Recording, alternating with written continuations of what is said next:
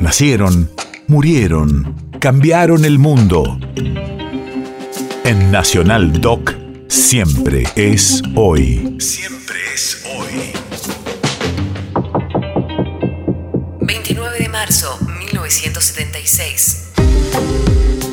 Hace 46 años, Jorge Rafael Videla se convierte en presidente de facto, cinco días después del golpe militar que desalojará a María Estela Martínez de Perón.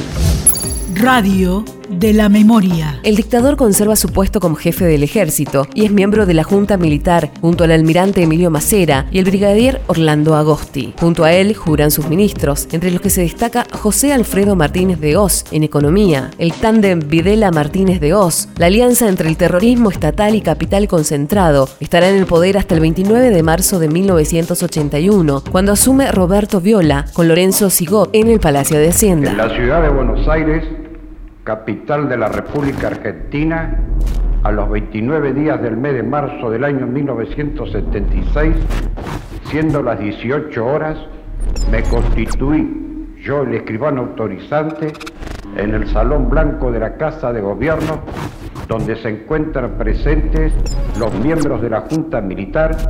Acto seguido, Su Excelencia el señor Comandante General del Ejército, Teniente General don Jorge Rafael Videla prestará juramento como presidente de la Nación Argentina ante los integrantes de la Junta Militar, Su Excelencia el señor Comandante General de la Armada, Almirante don Emilio Eduardo Macera y Su Excelencia el señor Comandante General de la Fuerza Aérea Argentina, Brigadier General don Orlando Ramón Agó. Yo, Teniente General Jorge Rafael Videla.